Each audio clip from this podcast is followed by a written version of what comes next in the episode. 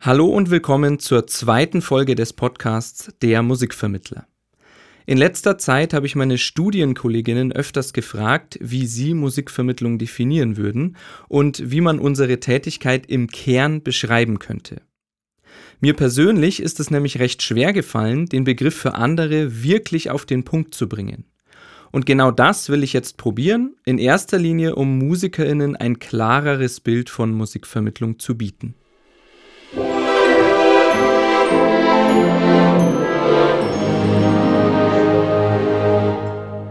Der letzten Folge habe ich ja schon von meinem Eindruck erzählt, dass viele Kolleginnen den Begriff Musikvermittlung zwar schon mal gehört haben, aber nicht wirklich wissen, worum es dabei geht. Und das, obwohl man vielen von ihnen die Auseinandersetzung mit einzelnen Bereichen der Musikvermittlung wirklich ans Herz legen möchte. Wie viele Musikerinnen tun sich bei Konzerten schwer, ein paar Worte zwischen zwei Stücken zu sprechen? Das nächste Stück heißt Für Elise und äh, es ist von Beethoven. Viel Spaß. Wie oft liest man Gewürzmetaphern in Pressetexten von Bands? Man nehme ein Pfund Rock und mische unter ständigem Rühren etwas Jazz und eine Prise Funk hinzu. Was herauskommt, ist der Sound von The Treasure, unserer neuen Band. Und wie oft beschränkt sich der Einfallsreichtum bei Programmheften auf musikalische Reisen? Für viele scheint dieses Beiwerk zur Musik ein notwendiges Übel zu sein, ganz anders in der Musikvermittlung. Wir machen uns das Beiwerk zunutze. Moderationen, Pressetexte, Programmhefte, Biografien und so weiter werden gezielt formuliert und platziert, um der Musik selbst zu mehr Wirkung zu verhelfen. Musikvermittlerinnen wählen das Publikum als Ausgangspunkt für die Konzertplanung. Anstatt darauf zu hoffen, dass die Musik als solche schon ihren Job macht und die Zuschauer einem die halbherzigen Ansagen schon verzeihen. Ein Arbeitsbereich von Musikvermittlern ist also die bewusste Auseinandersetzung und Gestaltung von Ebenen rund um ein Konzert. Wir vermitteln Musik durch Sprechen und Schreiben über Musik und ihre Akteure. Aber natürlich ist da noch mehr. Die Musikerinnen, die schon mal von Musikvermittlung gehört haben, bringen den Begriff oft mit konzertpädagogischen Angeboten in Verbindung also Konzerte für Kinder, um ihnen die musische Bildung zu bieten, die in den allgemeinbildenden Schulen immer mehr an Stellenwert verliert. Das habe ich jetzt sehr plakativ formuliert, aber es ist was Wahres dran. Musikvermittlung macht sich zur Aufgabe, neue Zuhörerinnen an ein Genre heranzuführen und sie für bestimmte Werke oder Komponisten zu begeistern. Wer jetzt zuerst an klassische Musik denkt, an ernste Musik, liegt wieder nicht ganz falsch. Der Ursprung oder die Grundidee des Ganzen war, junges Publikum für klassische Konzerte zu begeistern. Das war übrigens schon im frühen 19. Jahrhundert, die Ideen sind also gar nicht so neu wie oft vermutet, genauso wie der Wunsch nach jüngerem Publikum nicht besonders neu ist. Und bis heute liegt ein Schwerpunkt des Musikvermittlungsangebots bei klassischer Musik. Aber Musikvermittlung ist eine universelle Disziplin, die sich auf jedes Genre und auf jede Zielgruppe anwenden lässt. Und auch der Begriff der Konzertpädagogik beschreibt nur einen Teil dessen, was Musikvermittler tun, um ein Genre zu vermitteln.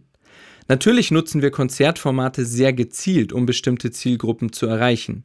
Konzerte für Familien, Konzerte für Senioren oder Konzerte für Kinder, um das Beispiel nochmal zu nennen. Aber Musikvermittlung kann auch auf ein Konzert vorbereiten oder ganz unabhängig von Konzerten passieren. Entscheidend ist dabei immer, dass wir uns voll und ganz auf unsere Zielgruppen einlassen. Welche Bedürfnisse hat mein Publikum? Wie kriegt man deren Aufmerksamkeit? Welche zentralen Themen sprechen mein Publikum heute an? Musikvermittlung sucht immer nach Verbindungen zwischen den Zuhörern und der Musik selbst. Unabhängig davon, an wen welche Musik vermittelt werden soll, Musikvermittler verfolgen die gleichen Ziele. Sie wollen neues Publikum gewinnen, sie wollen neue Konzertformate entwickeln und etablieren, anstatt sich bei der Zukunft eines Genres von alten Konventionen abhängig zu machen. Und das ist ein ganz zentraler Aspekt von Musikvermittlung, auf den ich hier immer wieder zu sprechen kommen werde. Eines der wichtigen Zugpferde bei der Entstehung dieser Disziplin waren immer die Fragen, wie erreiche ich neues Publikum und wie will dieses Publikum heute Musik hören? Und dabei geht es nicht um die Werke selbst. Die Musik an sich wird ihre Kraft und Wirkung wohl nie verlieren. Was sich ändert, ist die Art unseres Musikkonsums. Und damit natürlich, als wie spannend wir die Darbietung von Musik empfinden. Wer sich nach 40 Jahren Freitagabend-Abo-Konzert immer noch darüber wundert, dass das Publikum mitgealtert ist, sollte das nicht ausschließlich auf einen Mangel an musischer Bildung unter Jüngeren schieben. Sondern er oder sie sollte Jüngere fragen, wie sie Konzerte erleben möchten. Und genau das tun Musikvermittler. Wer heute einen Konzertsaal betritt und einem Orchesterkonzert lauscht, erlebt das ganz anders, als es beispielsweise Mitte des 19. Jahrhunderts üblich war dass das Publikum direkt auf die Bühne blickt, dass der Saal abgedunkelt wird, dass man leise sein muss, dass man sich nicht bewegen darf. All das war nicht immer so, sondern es hat sich irgendwann durchgesetzt. Weil die Konzertierenden es so wollten oder weil das Publikum es attraktiv fand. Aber ist das heute auch noch so? Wie wollen wir heute Konzerte erleben? Musikvermittler beschäftigen sich intensiv mit der Wirkung von Musik in bestimmten Settings und kreieren daraus neue Konzerterlebnisse.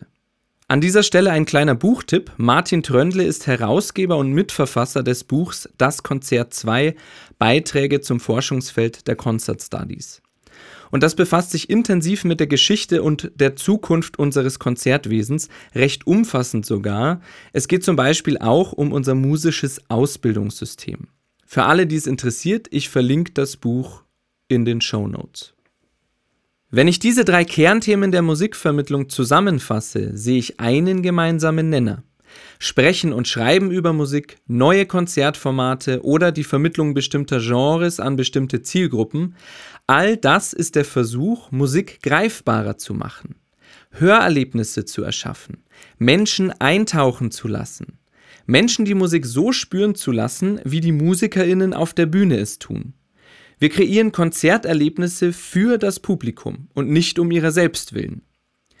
Und das alles dient dem Ziel, die Begeisterung der Musikszene für die Werke an andere weiterzugeben. Vermittlung ist immer dann notwendig, wenn zwei Parteien nicht die gleiche Sprache sprechen. Und wenn ein großer Teil unserer Gesellschaft sich vom Konzertangebot eines eigentlich sehr beliebten Genres nicht mehr angesprochen fühlt, dann ist genau das passiert. Musikvermittlerinnen wollen diese zwei Gruppen aufeinander zubewegen. Denn wenn wir ehrlich sind, gibt es nur eine. Kein Musiker, keine Musikerin kommt ohne Publikum aus.